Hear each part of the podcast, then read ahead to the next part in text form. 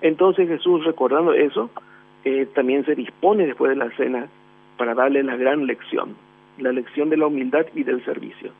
Entonces, cuando Jesús se dispone, se ata un, un símbolo, un cordel, y del cordel pende la toalla, entonces iba a comenzar primero con Pedro.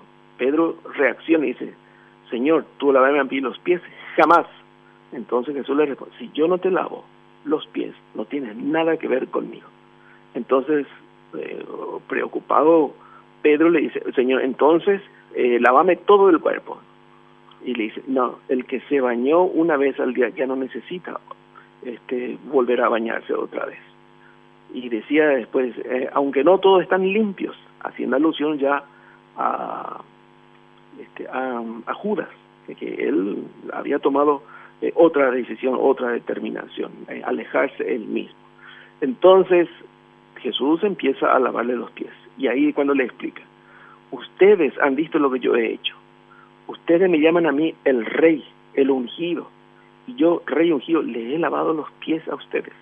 Así también ustedes lávense los pies los unos a los otros.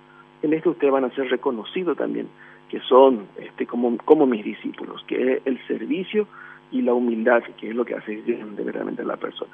Es una enseñanza hermosa, por cierto, que en verdad es, es prácticamente inolvidable y por eso recordamos en cada, eh, cada Semana Santa ese mismo gesto que Jesús hizo y que en verdad es algo, algo hermosísimo.